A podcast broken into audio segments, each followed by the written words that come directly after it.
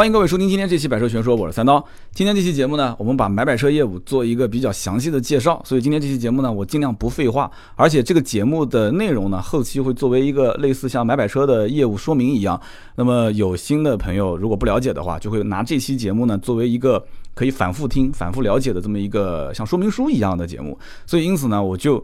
紧扣着今天的主题来跟大家聊买买车业务的一个详解。那么首先有一些新听友可能不知道什么叫买买车业务啊，就我们把这件事情先定义一下。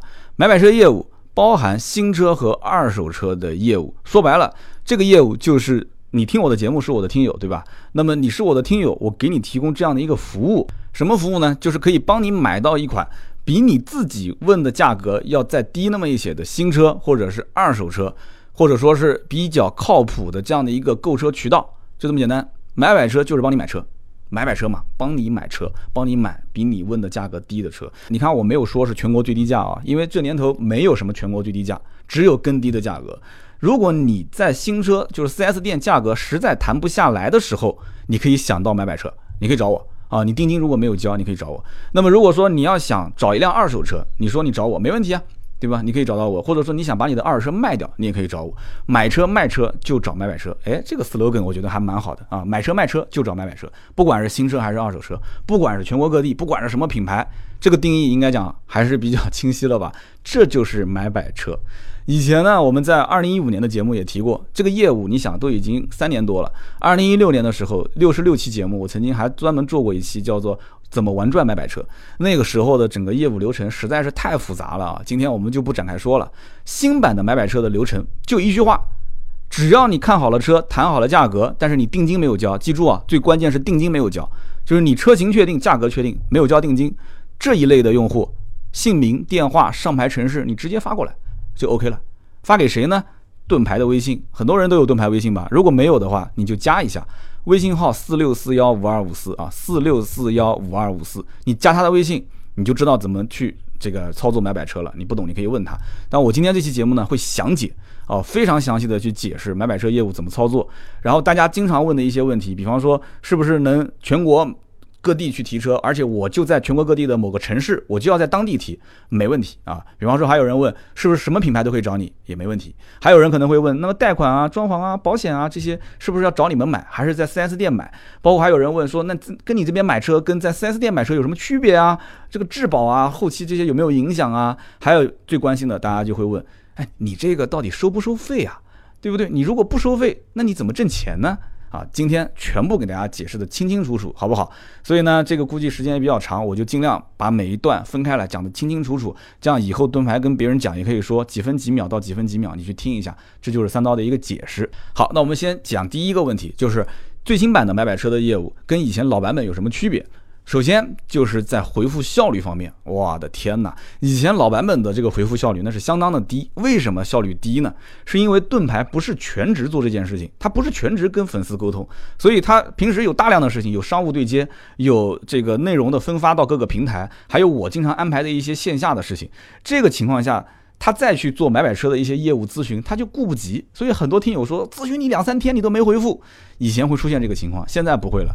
至少从我看一下，今天是多少号？今天录音是十九号，至少是从九月十号，也就教师节的那一天，盾牌啊。他已经是全职了。我们有一个新的员工是全职对接粉丝的这个买车卖车的沟通和服务，所以因此你如果是有买买车的业务，这个人是全职的，大家记住了，这是跟以前老版本的买买车最大的一个区别，就是我们工作日几乎是秒回。周一到周五，你可以试一试。你说我要买买车，但你找他聊天，他肯定不理你啊。你说我要买买车，你看工作日的时间是不是秒回？周六周日呢，我也规定了他啊，有几个固定的时间点，比方说上午的十二点，晚上的七八点钟吧，六七点钟，具体时间我再跟他沟通。那么周六周日可能中间会对接两次，那么他会把这里面的信息移交给我们的车行的负责人。所以因此这个是全职的。那么车行那边呢，也是全职的。也就是说，车行也有专门批出来一个人员，是专门全职对接我们的关于听友的买买车的业务。那为什么这么操作？其实很简单，咨询量大了嘛，对吧？虽然没怎么宣传，但是陆陆续续，其实很多听友，大家应该也都知道，我们买买车业务从来没断过，包括付费咨询，包括微博咨呃私信啊、订阅号私信啊和我们的私人微信号的这个一对一的这个聊天，有很多人都有很多人会问，所以因此都没怎么宣传，现在目前的量也不小。那么今天我把买买车这个业务搬到节目里面来说，我相信最近这段时间的咨询量应该还是非常非常非常大。所以因此有这么一个全职人员，我也想看看他的服务能力有多少啊，也可以看一看这个业务，或者说三刀讲的自信一点，就是看一看三刀的这个带货能力到底怎么样。大家如果说要买车，相当于就是我在帮各位带货啊，这个带货能力到底怎么样？自媒体其实往后发展。有人讲三刀，你这个广告啊，这以后就是不能老是依靠。对啊，所以现在这个业务，我也希望大家多多支持我。我帮大家买车，其实只有好处没有坏处。即使你的价格很低很低，哪怕这一单我一分钱不赚，我只要把这个量走起来，其实将来我不接广告，我也可以运营。你说是不是？你想一想。所以后面我会解释，就这里面我不收大家服务费用，那我怎么去靠这个业务来赚钱？很多人很想知道吧？我到节目的后半段，我给大家说，每一个问题我都会说。那么汽贸公司有专人对接。我们的这个新媒体就是百车全说这个斗志文化公司也有专人负责，所以因此效率会大大提高。所以大家可以尝试用一下买买车，你可以推荐给身边的朋友，也可以试一下这个业务到底怎么样。你的价格谈不下来啊，新车或者是二手车你谈不下来，找我没问题。二手车如果你要想卖车想找车，你也找我没有问题。这就是买百车的业务。好，我们接下来讲啊，接下来讲就是关于大家最常见的几个问题点，比方说第一个就是是不是全国各地的听友都能服务？而且我要求就在本城市提车，你能不能操作？我是西藏的，我要在拉萨当地提车；我是内蒙古的，我要在呼和浩特提车；我是这个东北的啊，我是吉林的，我想在长春提车，行不行？行，没有问题啊！你只要把你的要求说出来就 OK 了，就是本市提车的。那么还有一些朋友会说，哎，那我是虽然在这个天津，可是我想去北京提车，我想去上海提车，我自己在网上也看到了一些地方价格非常低，能不能找你们？可以，但是我不打保票。为什么这么讲呢？异地购车要看具体车型，啊，要看具体车型，也要看你的要求，也要看你是不是限牌城市。很多限牌城市的这个限制是非常严格的。我也是人，我不是神，我可能比正常普通的一些二网或者普通的一些这个买车人的渠道要更强一些啊，专业度更高一些。我是属于。职业玩家啊，我是全职干这个事情的，而且已经干了十多年了。我的渠道、我的资讯的信息更新程度肯定都比你要强，但是也不代表我是神，我什么都能干，不可能啊！就像有人问我说：“哎，我这个是国四排放，你能不能帮我搞定啊？落个户啊？”啊，有人讲说这个我限牌城市，你能不能帮我把这牌照给搞定啊？那我没有这么大的能量。当然了，你其实真的找我，我们私下聊，只要钱到位。玻璃都能干碎，是不是？关键问题是你又希望能把这件事情解决完了之后呢，又希望按照正常的渠道的这个费用来操作，那是不可能的。所以很多的一些朋友问我这个问题，那我最终跟他沟通啊，我就说你就老老实实按照正常老老实实的这个渠道走就 OK 了。那么这里面为什么能全国各地帮大家去提车？几方面，第一个就是我们车行的。改革，那么这个车行的改革，简单几句来讲啊，我们也不用说太细。首先就是股份制的改革，当时不是上市公司啊，但是我确实是做了一个股份制的改革。说白了就是能者你就可以进来，作为我的股股东，作为我的合伙创业者。因此不是当年的就我跟我的合伙人，我们两个人五十一四十九，所以现在就招了很多的能人在我们的车行当中进行服务啊，是以这种入股的形式。那么其次。车行以前人员呢比较少，而且呢，以前我们其实以服务为先，而不是要做大量。如果做量很大，很容易出问题，所以我们胆子比较小。那个时候，你想零四零五年那个时候，所以我们呢就只做南京周边还是为主。那么其他的一些外省市的呢，我们这个服务能力有限。但是现在不一样了，我们现在招进来很多的一些合伙人啊，其实真的服务外省的能力，甚至比服务本省的能力还要强。啊，但是我们我自己的原先的这个合伙人啊，就是最原始的合伙人，那不用说，江苏特别是江浙沪、江浙沪这一带，这个实实际操盘能力也是非常非常的强，所以因此全国都能服务，不用担心。再加上我现在不是在做这个媒体嘛，所以媒体沟通渠道，我们跟厂家。大家也看到了，我们经常参加厂家的厂家的一些活动。虽然这个对接的部门不同，可能我们对接的是厂家的公关部或者是市场部，但是你想，都是在一栋楼里面上班的，稍微打一个招呼，说，哎，那个叫三刀的那个人啊，他不仅仅是媒体啊，他也是做车行的，所以你看你能不能跟他对接一下？我们也对接了很多的各个区域或者是大区的领导，所以因此这都是我们的资源，我们也可以拿到一些。这个相对来讲不错的价格啊，就是特殊渠道的某些车型的一些价格，都是在 4S 店直接提车，全国联保没问题，不用担心。所以这个我也不好说大肆的在节目里面宣传，我也不可能说发一个朋友圈或者发个微博，因为这种价格只有你当正好问到这款车的时候，我有这个行情，那我会透露给你。我不可能说在明面上去跟大家去啊一个一个的去讲，我们最近有这么几批啊特供车，或者说价格行情非常好的车，大家来找我买。那这里面很容易就出问题了。有的人会问说，哎，你的价格怎么怎么比这个经销商的行情低那么多？那我。怎么解释？你要解释不清楚，别人会认为你的车有问题。你要解释清楚了，那就真的是出问题了啊！那就是背后给你操作的这个人就出问题了。所以，因此有很多的一些这种价格非常不错的，但是需要你来咨询的过程中，我能跟你把信息匹配上。所以这就是解释了大家的疑问：为什么能帮大家全国各地提车？不用担心。那么，如果说你不需要说我就在本地提，我可以能接受异地提车，甚至你就主动提出，对吧？比方说我是。呃，我是天津的，但是我觉得天津行情不好，我看上海不错啊，或者是北京不错，或者哪个地方不错，没问题。你只要能接受异地提车，我再给你提几个条件啊。当然你能接受接受，不能接受就算。就是车辆的选择方面，比方说颜色的选择啊，你说我只要白色，你也可以说我我无所谓，白色、银色、金色我都可以接受。就你只要能够接受的这个选择面越宽，我们能够拿到的低价的渠道就越多。那么你希望离你的城市近一点，对吧？就是可能我花一两个小时去到隔壁的城市提车，当天来回那是最好。那甚至于有人讲说没关系，你就是哪怕到新疆去提，没关没那新疆价格不好啊，我哪怕去新疆提，或者是去河北提、河南提，只要价格合适，只要是正规 4S 店，我都可以，我就当旅游了呗。然后我就把它开回来。你不想开回来，没问题，我们也有专门的拖车，我帮你拖回来。是不是？那么只要价格行情合适，异地提车，你要提出要求，那你的这个车型各方面的颜色配置放的比较宽。比方说，我不一定就要买中配，高配也行啊，或者是低配也行，上下调整一个配置都可以接受。那么这样的话，异地购车，包括帮你询低价，就会非常方便。这就是大家的疑问，就是哎，全国各地是不是都能帮提？没问题啊，在当地提也行，跨城市提也行。那么第二个问题就是，是不是什么品牌什么车都可以找你买？其实这个我们在回答前一个问题的时候也说的基本上很清楚了，没有任何问题。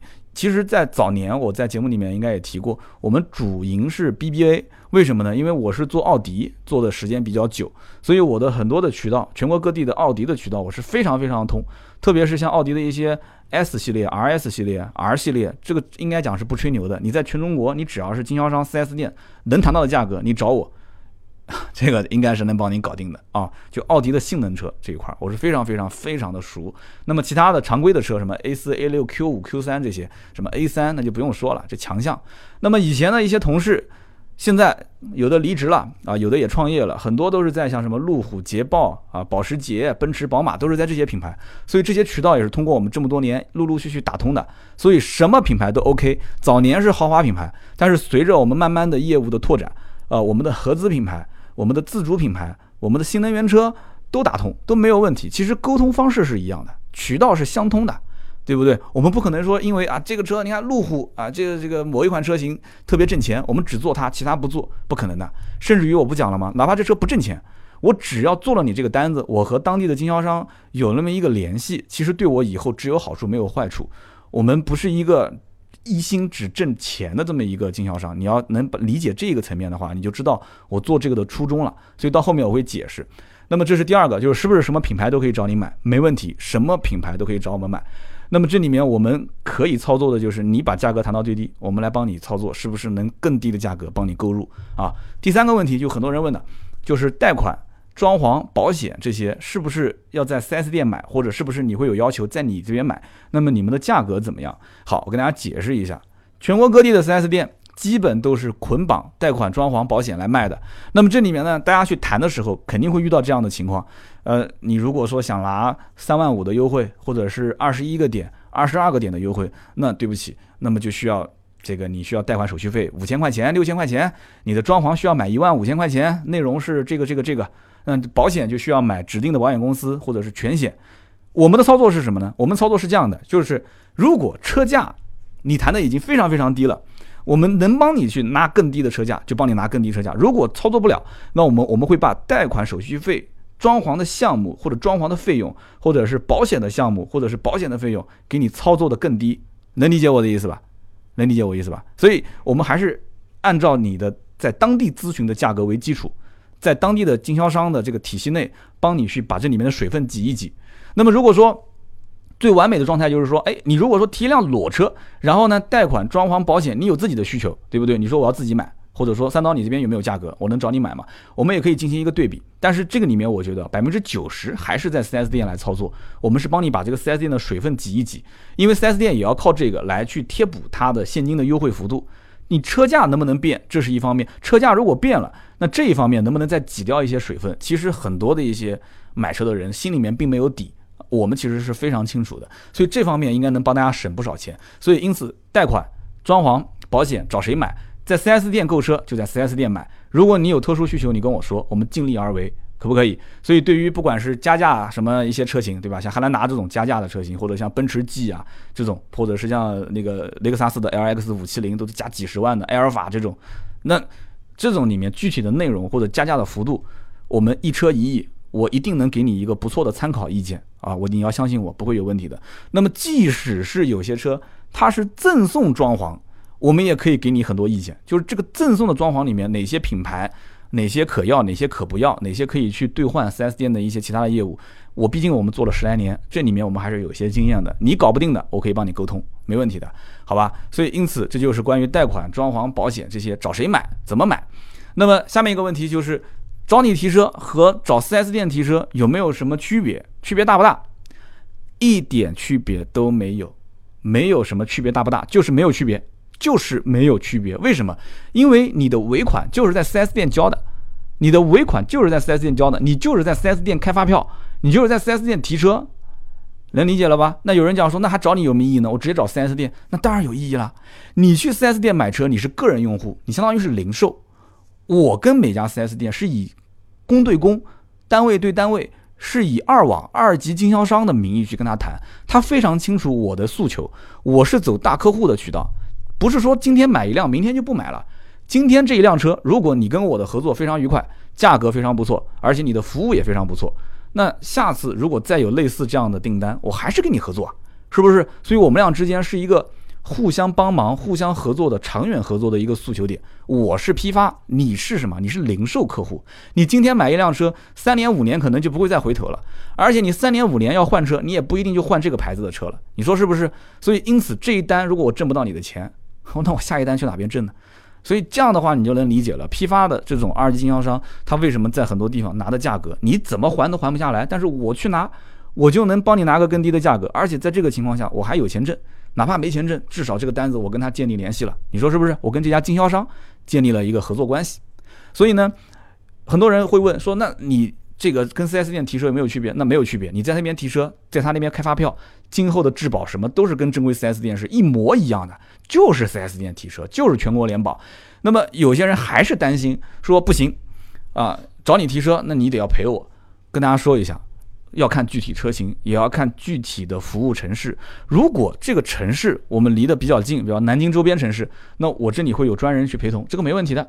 那太遥远了，要跑西藏、跑内蒙，那这个真的，呃，力所不能及。而且这还考虑一个费用的问题，我来回飞机票花个五六千，这一单我刚刚说了，每一辆车买卖其实利润都非常非常的薄，就接近于不赚钱和赚一点点钱之间。我要来回飞机票五千多，我跟你讲，我自己飞过来，我来帮你提，你也会想哎。哇，这三刀这一单挣了不少钱啊！来回飞机票、酒店住宿都自己安排，对不对？所以因此我们能够简化就简化，远程操作安排 4S 店有一个专人和你对接。那么这家店的服务能力我也会给他进行打分，你说是不是？你在判断的过程中我也会判断，而且这家店通过沟通现在都很方便，通过微信、通过电话沟通，我们也知道他靠不靠谱。而且我们有经销商的体系查询，他不可能是那种非。就是专营店、非厂家指定的授权的经销商，我们不会安排这种操作啊。所以，因此这样的一个就是陪同提车或者是不陪同提车的方式，你通过车行的这个我们专人去沟通，或者说你强烈要求说我们一定要去陪同，那我们就谈这里面具体的细节怎么操作。你说一定要陪同，不陪同我怕我慌，这是我的第一辆车啊。无论如何我要有人来，没关系啊，没关系，你可以提要求，我们也可以去跟你进行一个简单的洽谈。那么这里面涉及到一个关键的点就是。是不是所有的费用啊？这里面我要讲，就是不是所有的费用要全部交给 4S 店？就是你这边只负责咨询吗？不，哎，这个要记住了，不，我要收取你的定金。所以这个环节我希望大家能清楚，我要收取你的定金。为什么？很简单，我刚刚前面也说了，我们是大客户对接，他是认对公不认对私，所以因此定金这件事情你是一定要交给我的。这一点大家一定要记住，我只收定金啊。那么我收了定金能不能退？很多人肯定会问了，那我今天交个定金给你没问题，就像开玩笑一样的。行，三三刀的公司是吧？我交定金给你，然后完了之后过两天说，哎，我能不能这个宝马三系换奥迪 A 四啊？对不起，不能换，不能换，找我退定金，没有退定金的可能性。想清楚了，交了定金了，全部洽谈好了，我是有正规合同的啊，合同我会传给你。我会传给你，然后完了之后你要签字，你也可以给到我。那么这个过程当中，我们两个人不是跟你开玩笑啊，不是跟你说儿戏啊，说啊就问问，哎呀随便问个价格，三刀多少钱？价格确定了，我说交定金啊，没问题，交个定金。然后说哎能不能退啊？不能退，为什么？因为你定金交给我，我定金已经给到给到这个 4S 店了。你知道的，现在的 4S 店啊，卖车本身就不容易，所以它进款容易，出款难。进一家 4S 店的定金，你只需要交了钱，对吧？去财务交了钱，然后他给你收据盖个章，合同盖个章，你就可以走了，一分钟的事情。但是你知道退定金有多难吗？退定金需要财务总监签字、销售总监签字、总经理签字啊，甚至包括展厅经理相相应的对接人，至少是三个字，有的是四个字，甚至五个字。嚯啊！我的天，有的很多一些像集团单位，他在一些像像像永达这种公司、中升这种公司，你当地的总经理都没有权限。你还得要报申报集团，集团同意才可以退定金，所以退定金极其困难，极其困难。我身边有几个熟人，有买了英菲尼迪的，有买了 Acura 讴歌的，最后反悔了想退，至今为止啊，大部分都没退。有的呢，我打了招呼啊，关系确实很到位，打了招呼退一半，退三分之一，这种情况都有。所以记住了，我们代收定金只是代缴，只是你给到我，我立马就帮你代缴给 4S 店，走的就是大客户渠道。那么你交钱给我，我代缴出去。你回头说要退，对不起，这一点我再强调一下，我们不可能给你退定金的啊！这里面是一定要想清楚了，这个车要买了才确定来走买买车流程啊，千万不要把它当成儿戏。好，那么下面一个就是收不收费，跟大家强调一点，这个买买车绝不收费，没有一分钱的收费啊！就我们到目前为止，包括我能规划，包括我后面会说到关于买买车未来的我的畅想，我能规划的、能想到的范围之内，我这个业务是不会收费用的。为什么不收费？或者说有人会觉得说你不收费你怎么赚钱啊？很多人很关心。好，那我们跟大家说一说啊。首先，二网赚钱，就像我们这种就是二级经销商嘛，我们赚钱无非几个渠道。首先一个就是有一部分车型它是有差价的，对吧？那这个大家能理解。你能谈到的价格基础上，我能拿到更低，那我帮你去优惠一部分之后，你觉得哎这个价格很合适，可以成交。定金交给我，但是这里面还是有一点点差价，这是我的利润，对吧？这是一种最简单、最容易理解的。那么其次，4S 店的保险、贷款、装潢这些业务，那么如果说我作为一个二网，我跟这家 4S 店建立合作之后，多多少少会有返利，这个大家不用关心我能赚多少钱。你只要关心你对比的装潢、对比的保险、对比的这个贷款，这里面是不是费用合理就可以了。你不能接受，你就跟我说啊，我们帮你去跟 4S 店去砍。你要永远记住，我是站在你这边的，我是帮消费者、帮客户去砍价的，我是跟你一条线的啊。我不可能说这条这这笔单子挣不到钱，或者这笔单子怎么样啊，这利润不够满足我的胃口，我就不做了。没有，不存在这个事情。如果有人投诉说这个你的车行或者是你的这个百百车全说三刀这个盾牌。你们团队的人服务他跟我要要返利要返点，你跟我说，你跟我投诉，我立马开掉啊，我立马给他开掉，应该是不会出现这个情况的，因为本身团队每一个人啊入职，我们都会去看，都会去面试啊，这是第一个啊，我们是不会收任何费用的。那么我们怎么挣钱？刚刚讲的也很清楚了，一个车辆差价，然后刚刚讲的就这里面涉及到的一些你只要付钱的这些业务，其实对于我来讲是会有返利的。那么第二一点就是，即使单车不赚钱，至少我没亏钱吧。我们这个业务又不需要说，有的时候要偶尔垫一些资，但是大多数情况下，我们也不需要说去什么进货成本、压库存，然后再怎么样怎么样。所以我们的业务基本上是不亏钱，就是说主要还是投入人力精力，靠我们的专业，靠我们的信息量来服务大家。所以这里面我不说了嘛？跟单店建立联系之后，这一单如果没有付钱，我会考虑到说没有赚钱啊，没有赚钱那。这一家经销商跟我是长期合作关系，还是从来没有过的合作关系，还是偶然性的合作关系？这个单子如果做成了，我跟他是按长远的利益考虑。其实大家不要觉得说，哎，好像我很我我我很麻烦你啊，我又没给你付这个服务费用，你不用去打，你不用去有这种担心，你打消这些念头啊。就是你你咨询我的量越大，其实对于我来讲就是帮我。你咨询我的量越大，你需要我买买车询价。甚至于包括你交定金给我帮你提车，你只要这个过程中涉及到的量越大，其实对于我以后我的话语权会越大，能理解吧？所以我真是掏心掏肺跟大家在聊这件事情啊。我的话语权越大，三刀带货能力很强，三刀带货能力非常厉害，对不对？那么将来我会带来更多的一些啊非常不错的价格给大家，所以这是一个良性循环。所以买买车的业务，真的，我觉得二零一八年、二零一九年这两年，我得要好好的去思量思量了。今天这期节目跟大家好好说一说。那么下面一个就是关于我交定金给你，刚刚我不说了吗？不能退。那么这个定金交给你不能退之后的费用怎么去操作呢？记住了，我们只收定金啊，我们只收定金。这定金根据不同车型来，也根据 4S 店的要求来。有的呢可能是收一千，那有些豪华品牌可能收一万，甚至收三万。包括像有的保时捷可能收五万都有可能，对吧？保时捷、路虎啊，这费用比较高的，包括宾利，我们带帮大家去买过宾利，宾利可能收的要三十万，甚至五十万。那么这样的话，这个钱你只要一旦交了，是不会退的。但是剩下来的费用，剩下来的费用全部在 4S 店操作，啊，是不进我们的账户的，你不用担心。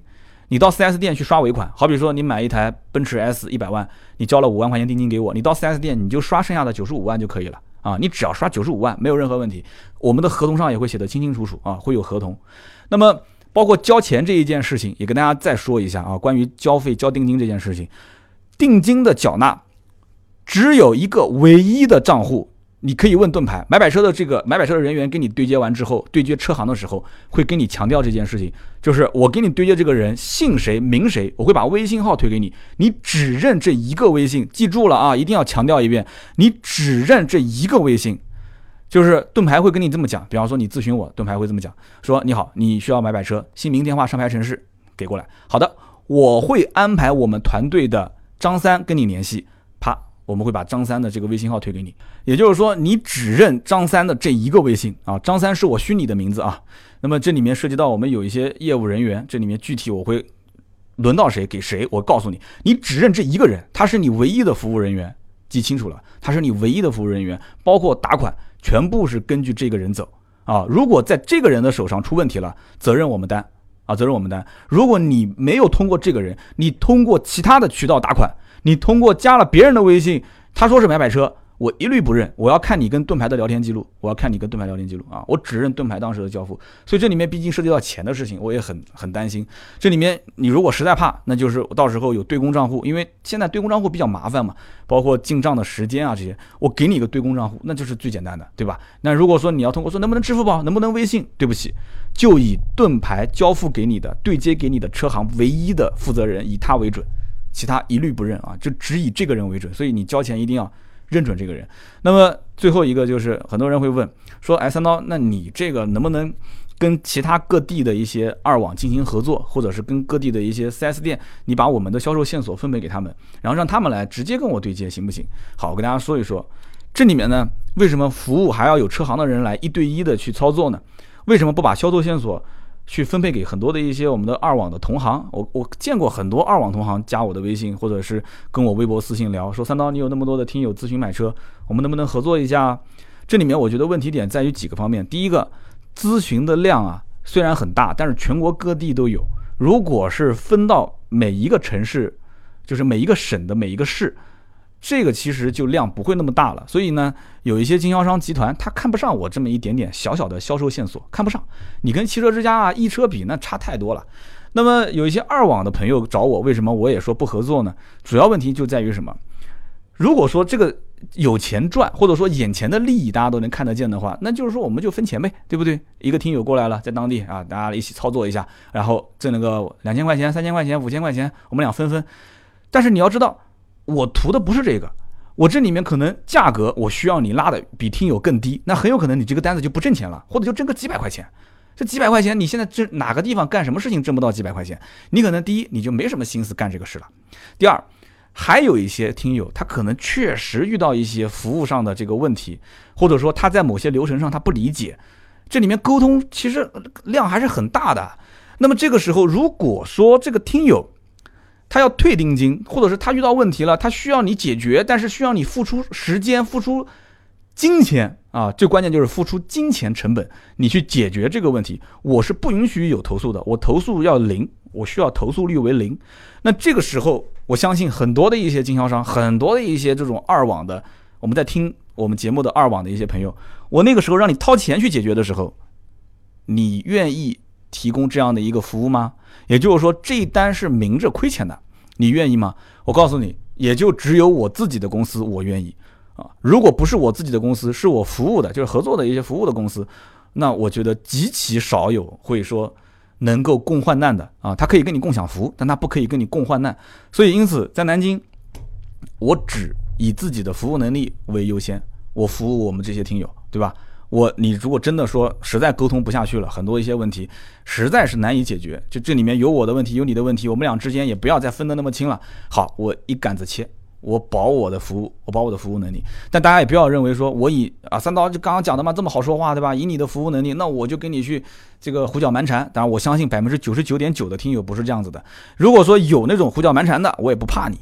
因为如果你确实没有任何道理，你跟我去胡搅蛮缠，又要让我去损失这个那个的，那对不起，一刀切，我还是一刀切。因为你知道我加入我群的人都知道我的做事风格，一刀切，对吧？你后期怎么骂我，怎么投诉我，怎么说我什么，我都不管。这件事情我有理，我就站着理，我肯定是不饶人的。所以就很简单的，所以因此这里面处理，往往在这个我们听友的服务方面。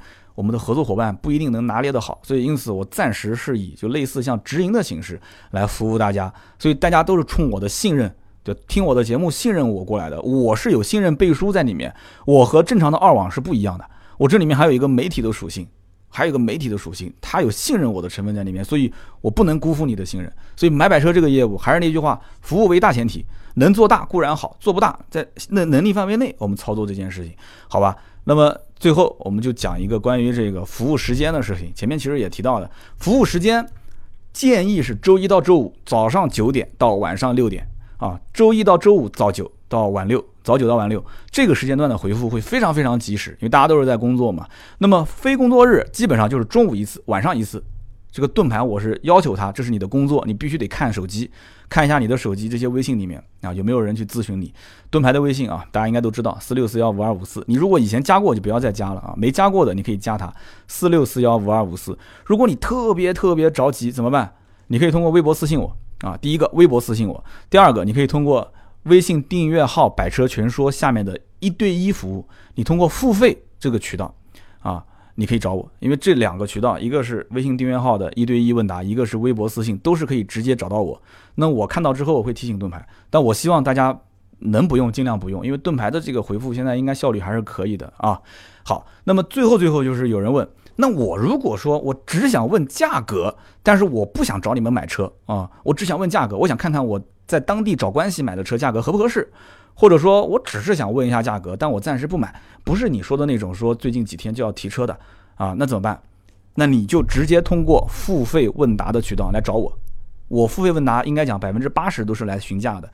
付费问答两个渠道，第一个就是刚刚说的微信订阅号“百车全说”，微信订阅号搜“百车全说”，下面有一个一对一服务的按钮，点进去直接你也很便宜，八块八问我一个问题啊，八块八问一个问题，然后你问到我，我尽快就会回，我基本上每天都会回。那么喜马拉雅呢也有一个付费的渠道，就是你可以点我们的头像啊，就是 logo，然后呢点击任意一张专辑的任意一期节目啊，你点一期节目进去之后，你下拉往下拉，你会看到一个向他提问。你点这个向他提问的按钮就可以付费留言问答了。那么这样的话，我每一天都会去看一眼啊，这几个付费的渠道上面有没有人问。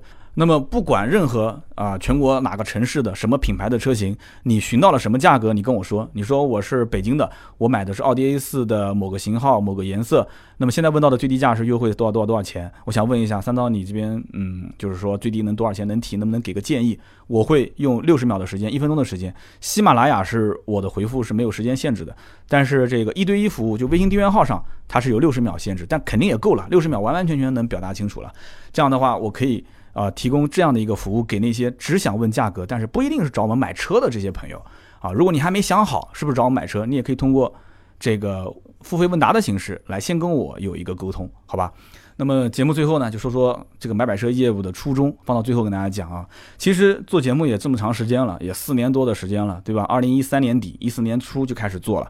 那么在这个过程当中呢，真的对节目有感情，对很多的听友，很多老听友、老 ID 跟了我那么多年，我也是有感情的。这里面我觉得人活的意义不是为了挣钱，但是没有钱肯定是不行的，对不对？所以我不是活雷锋，这里面的业务我说的已经非常透彻了，这里面的业务可以给我带来利润。只不过我不是把它变成一个能让我发家致富、能让我财富自由的这么一件事情来做，而这里面最终的就最核心的初衷是利用我的技能，利用我的合伙人的技能，用我们这么多年的经验，来把大家的这个买车当中就受到的那么多套路、那么多的一些就是水分没有挤干。有的时候我看到有些听友提了车没找我，我倒不是说我心里的第一反应是哇你没找我这笔钱我没挣到，我不是这个反应，而是。我看到它的那个价格，我心里面真的在滴血。我心想，你怎么就不问我一下呢？你哪怕就是花八块八，对吧？八块八，你通过付费渠道，你问我一下，我六十秒给你解答一下，我觉得都能给你带来的这种砍价的这种提示，真的能不知道帮你省多少钱，真的。那么你如果说找我买车，那我当然更愿意了，对吧？买买车服务全国任何品牌。那么在这个情况下。我如果能够帮你操作更低，你就找我；如果不能找操作的话，我又不收你费用，你自己去买不就行了嘛？是不是？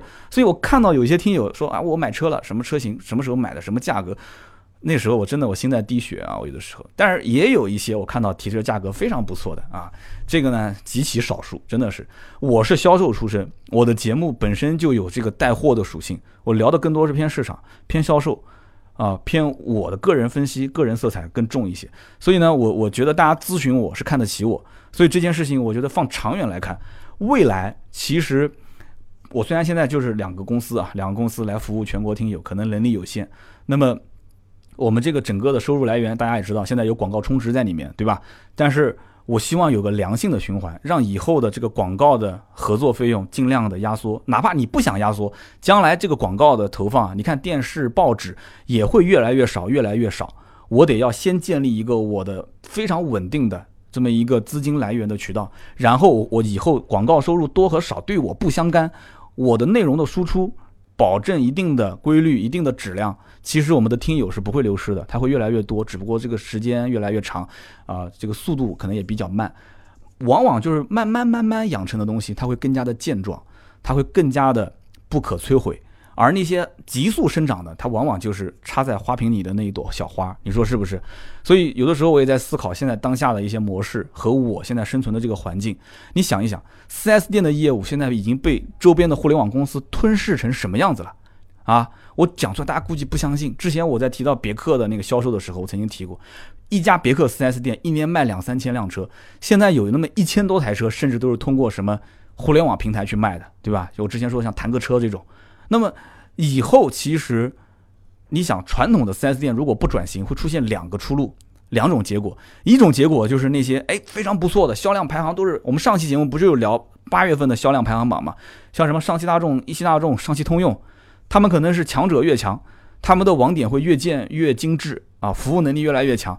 但你要知道，还有尾部的那一部分人，甚至不要到尾部，到了中部，很多那些销量不是特别好的品牌，4S 店是经营不下去的。啊，关停并转肯定是百分之百，这是他们的将来的一个结果。那么没有 4S 店之后怎么服务呢？你想，就像这些互联网公司，比方说像谈个车，我们以前也聊过，对吧？谈个车是怎么用一成首付、零首付来压榨你身上的每一分钱？它的这种金融模式本身就是赚钱的，它不像以前说我要贴钱、我要贴补，它上来这个模式就是赚钱的，对不对？它只不过把你买车的门槛降得很低。但是呢，有一点我在那期节目没有分析到，哪一点呢？坦克车其实它的这种扩张速度是非常非常快的，不仅仅是坦克车，还有很多类似的平台。它只要在每个城市，不管是一线还是二线，甚至三四五六七八线，他只要找一个当地的二手车商，或者找一个当地的二网，就像我这样的二网，你只要有一个门面店啊，只要有个门面店，你都可以成为坦克车的一个服务商。是不是这样子？所以因此，很多的一些中不溜秋的销量中不溜秋的品牌，或者是尾部的品牌，它不一定会消失。真的，你看它 4S 店都关掉了，但这个牌子不一定能消失，它的工厂不一定还在停。它可以通过类似像坦克车这种交付的模式，大家都是图就买个车便宜嘛，对吧？零首付、一成首付，我就能把车开上了。通过坦克车这种互联网平台的模式，下沉到七八线城市、五六线城市、四五线城市，大家想一想。所以，在这样的一个就是互联网平台吞噬 4S 店业务的过程中，4S 店又死抓着自己的业务不转型，对吧？市场部整天想着就是线下搞促销活动、搞车展，销售部就天天眼巴巴的盯着这个展厅有没有来客人，可能近八个客人，七个是网络渠道已经联系过的啊，有七个是 DCC 网销联系过的进店，有一个是正常路过，可能看完宝马过来，顺便看一下奥迪。那么在这种情况下，他还是找不到方法，对吧？最近有很多的一些这个经销商也在找我啊，4S 店集团的老总也找我说，我们怎么弄啊？内容内容不会弄，对吧？网络平台交了那么多的钱，销售线索现在让大家去打电话，一个个又不肯打，打过去效果又很差，是不是？所以这里面投入成本很高。回报效率很低，可是呢，互联网平台它有它的方法，它的手法。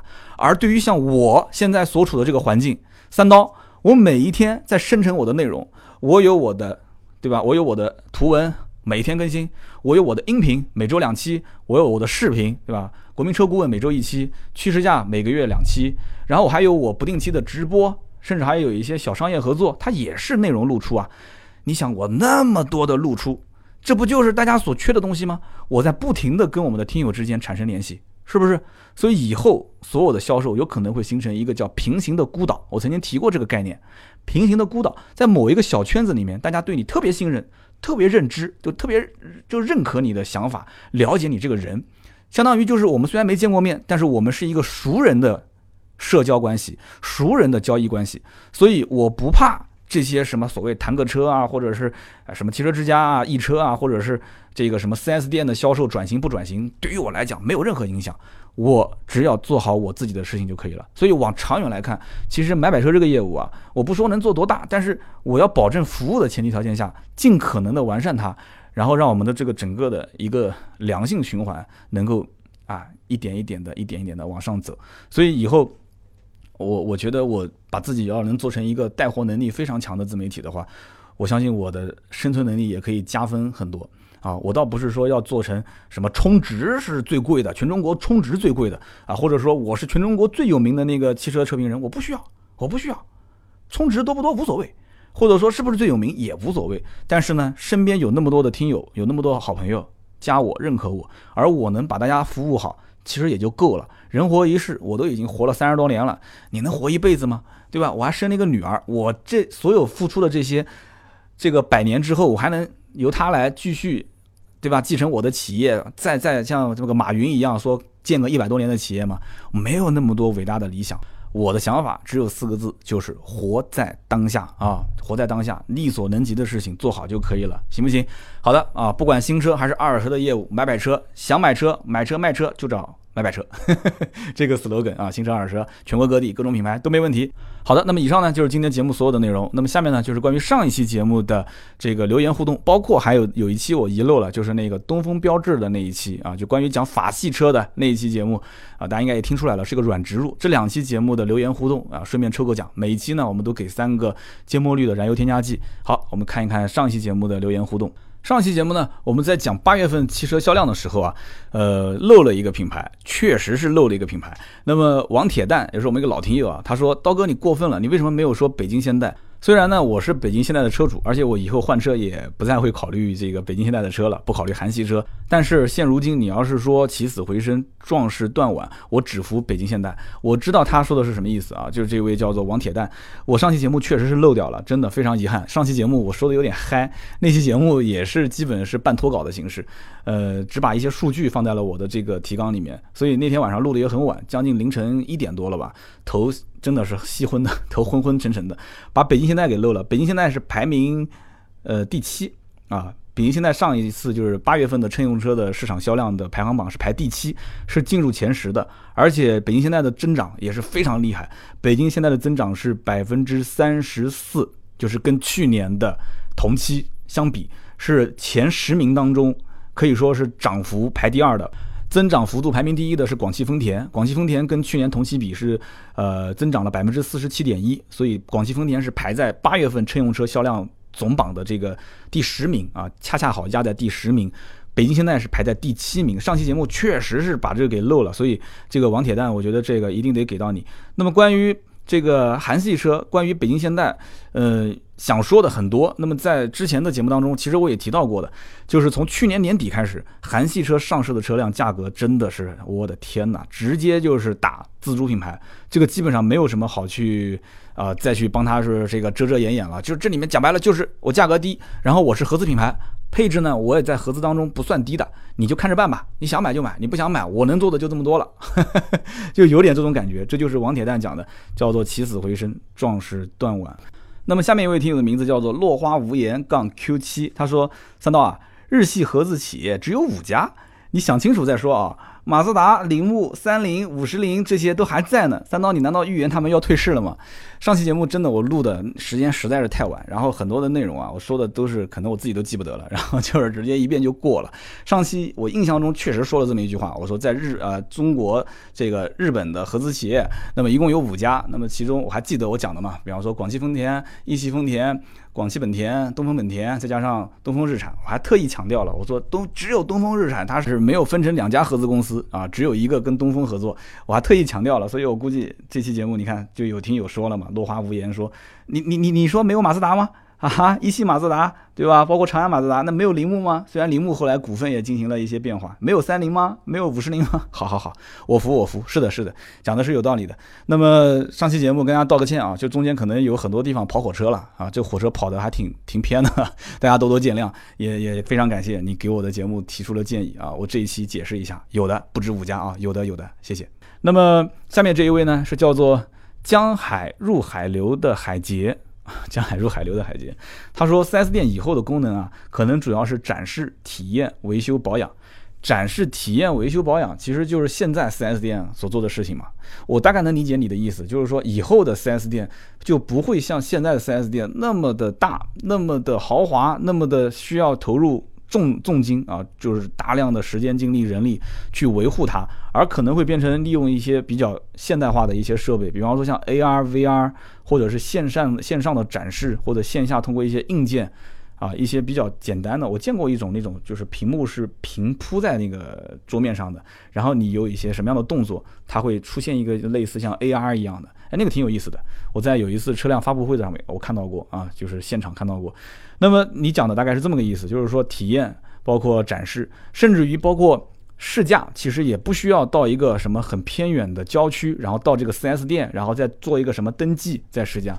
之前那个天猫不是做过一个线下的这个天猫试驾嘛，对不对？我觉得也挺好的。然后以后通过这个共享出行，其实都可以操作。滴滴之前也不是试过嘛。对吧？只不过它是跟品牌做了一个合作推广的那么一件事情。但是你想，那么多的一些滴滴的网约车的车主，那么多的一些大家可能愿意去分享自己的车辆，分享自己开车的经验，一定将来这个就不可能是说我要专门抽出一个时间到一个地方去试一辆车。所以这个在未来可能就对于大多数老百姓就不能接受了，你这太耽误时间了，太耽误事情了，不就是买辆车嘛？你现在可能觉得还是一个固定资产，以后可能就觉得它就是一个消费品。所以我要利用我们平时中间休息的时间啊，或者是下班可能抽个时间，有一辆车停在我的公司门口，你把我送回去，然后我不就事成了吗？这个车子就是我考虑的车，明天我再点一辆车，这辆车是我下一辆考虑的车。或者说是我备选的车，我每一天下班打不同的车，这每一个车其实就是我想试乘的车，不都可以吗？所以以后可能 4S 店这些功能是被分分包出去啊，或者剥离开，然后它的这种展示和体验都剥离开，甚至动态的、静态的都不一定是在 4S 店这个环境里面。那么至于维修保养，那也不一定要靠 4S 店。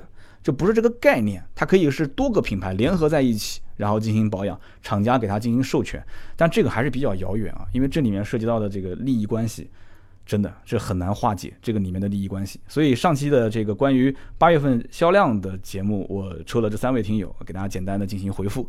那么关于第八十五期节目，法国车不为人知的这一面，这期节目不是周三、周六更新的，所以大家应该知道这里面应该是个广告，是吧？所以听到最后听出来了，是东风标致三零八，啊，全新东风标致三零八跟我的一个合作，就到节目的最后最后的时候，跟大家讲了一下这款车。那么我看到也有很多的一些听友在这个节目下方留言，那么其中一位叫做天天听节目，他说。法国车本身没什么大问题，没有断轴，没有烧机油，没有机油增多，没有刹车门，也没有双离合顿挫。企业呢也还算诚信，有缺陷呢该召回就召回。发动机不管是一点六 T 还是一点二 T，也是多年的十佳发动机。变速箱呢是爱信的六 AT，也算可以吧，比较可靠。底盘呢那是法系车的强项，五零八 C 五啊 C 六啊，算是同级当中最优秀的啊，这是你说的啊，因为他说的是用的多连杆，其实。嗯，法系车这方面在操控还是真的没有怎么偷工减料，这是我附加的一句话啊。他说，其余的同级别车很多都是非独立悬挂啊。那么法国车的安全性其实也不错，目前看呢，这个车的用料啊也算厚道。那以后不好说，因为国内的车都在降成本，是为了生存啊。然后说法国车呢，其实在欧洲它的地位也是举足轻重的，紧凑型小型车。和大众几乎是相当的，而法系车在设计方面应该讲是相当优秀的。比方说三零零八啊，在国内是四零零八这些车型，大家都能看得到的啊。那么反观中国的市场，法系车降价三万四万，可是还是没什么人选。说三刀，你可以分析一下，是不是法系车的营销还是比较差？那么下面也看到很多人呃留言，很多人的回复啊，有人讲说优点多，缺点也多，是不是？然后有很多人也讲说这可能是品牌的这个调性的问题。我个人其实觉得啊。中国人的审美是被谁培养起来的？我节目里面反复强调，中国人的审美其实是被大众、奥迪这一批啊那个年代培养起来、带动起来。所以中国人对于什么叫做美的车，什么叫做符合这种普世价值观、社交符号的这样的一个车，他有自己的一些观念。法系车你说好不好？其实法系车它没有什么硬伤，但是呢，法系车之前的定价，我觉得还是有点比较。昂着头的，就是说它定价之前一直是瞄着大众走。其实讲白了，很多人也知道法系车开起来动力也不错，配置也不错，设计也不错。可是，一看价格不接地气啊。所以这两年法系车陆陆续续的开始官降，然后优惠幅度又很大，所以法系的销量也市场回报给它的也不算差啊，它的销量也在往回弹。只不过现在在做这件事情的时候呢。一方面呢，就是整个局势已经开始变了，就这个环境竞争啊特别的激烈。另外一方面呢，就是老百姓对于接受新车的这个渠道，包括这个换代的周期。要求是越来越高啊！就你要能换着花样来刺激我的消费，但是法系车明显，因为它是之前没挣到钱，所以现在就形成了一个不太好的循环。所以这是我对法系车的一个理解。那么下面一位听友叫做 Miss 杨 WF，他说，作为车主呢，我有一点不同意这一期的观点。第一就是空间呢，还是觉得有点小，因为上一期我说法系车空间不错。第二个呢，就是油耗很高。第三个呢，我觉得动力很差。第四个呢，扭力梁悬挂并不怎么样。优点是什么呢？第一个，操控不错，高速驾驶很平稳。第二个呢，安全配置不错。那么三刀说的高大的美国人的观点，其实法国人在欧洲是小矮个。他说法国人在欧洲算是小矮个。呃，Miss 杨，我不知道他是不是在在国外买车还是在国内买车。然后他对法国人的个子的这个评价是小矮个，因为我对法国人的印象就是这个嚷雷裸，嚷雷裸。然后法国这个国家我没去过，但是我在欧洲呃去过的一些国家，我觉得都是大高个。所以你要说法国人是小矮个，那这个我就真的我因为没看过他们具体这个国家有多少多少，这些都是矮个子，我我所以不能跟你去争论。但是我们有在法国留学的听友，那么法国留学听友可以留个言告诉我，法国人是不是在欧洲是算小矮个？那么下面也有很多人在提不同的意见，有人说你买的肯定不是四零八，是不是？那么也有人会说这个油耗高啊，你可能是停留在多少多少年前了啊。那么也有人说啊，这个。